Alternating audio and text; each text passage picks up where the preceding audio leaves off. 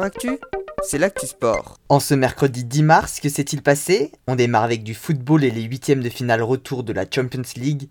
La Juventus s'est imposée 3 buts à 2 face à Porto après prolongation, mais est tout de même éliminé de la compétition après sa défaite 1-0 à l'aller. Le club allemand du Borussia Dortmund s'est quant à lui contenté d'un match nul de partout contre Séville, suffisant après leur victoire 3 buts à 2 à l'aller. Toujours en football et en Champions League, mais celle des femmes désormais, en huitième de finale retour, Lyon a battu les Danoises de Brondby 3-1 et est donc qualifié pour les quarts de finale. On passe au cyclisme avec Paris-Nice. La quatrième étape entre Chalon-sur-Saône et Chirouble a été remportée par le Slovène Primoz Roglic de la Jumbo-Visma qui récupère le maillot jaune de leader.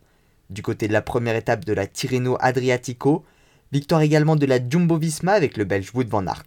On retrouvera d'ailleurs sur ce tour Julien Alaphilippe, Romain Bardet et Thibaut Pinot. Enfin en tennis, plus de françaises sur le tournoi de Dubaï.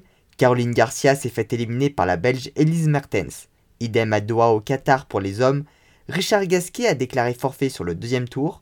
En revanche, pour son grand retour en compétition depuis l'Open d'Australie de 2020, Roger Federer a remporté son match. Voilà pour les actualités du jour, à demain dans Sport Actif.